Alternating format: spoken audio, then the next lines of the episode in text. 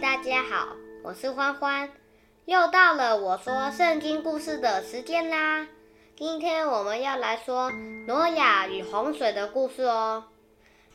当这世上的人多了起来，而地上充满着残杀、强暴、掠夺，上帝看见人们在地上不停不停的犯罪，就很难过的说。我要把在这世上所有的活物都消灭掉。我后悔创造这一切。上帝决定要让这个世界重新开始，就对符合上帝心意的挪亚说：“你要用戈斐木创造一个大箱子，一间一间的造，内外要涂上柏油。”之后的大小是这样的：长三百轴，宽五十轴，高三十轴。方舟的上面还要有流透光的地方，高一轴。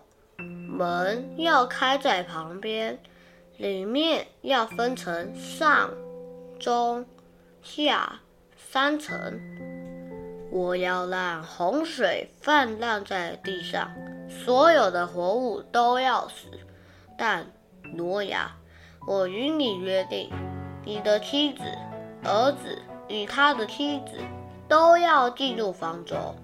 我会把昆虫、飞马、牲畜一公一母带来。你还要为自己和动物们准备。各式各样的食物。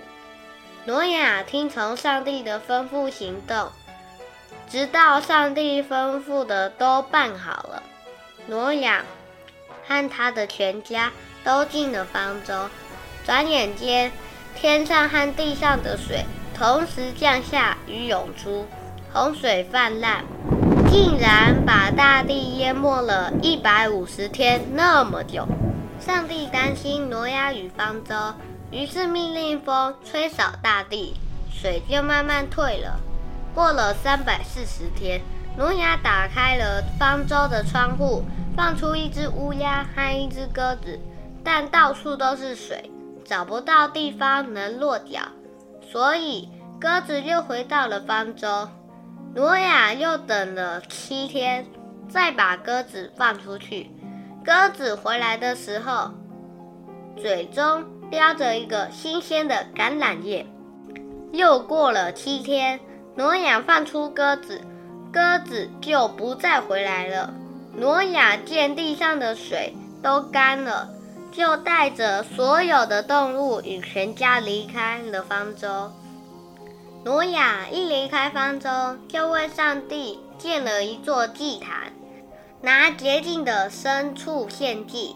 于是上帝对挪亚说：“从今以后，我不再消灭地上的生物了。只要土地还在，日夜冬寒夏暑，春种秋收，不会停止。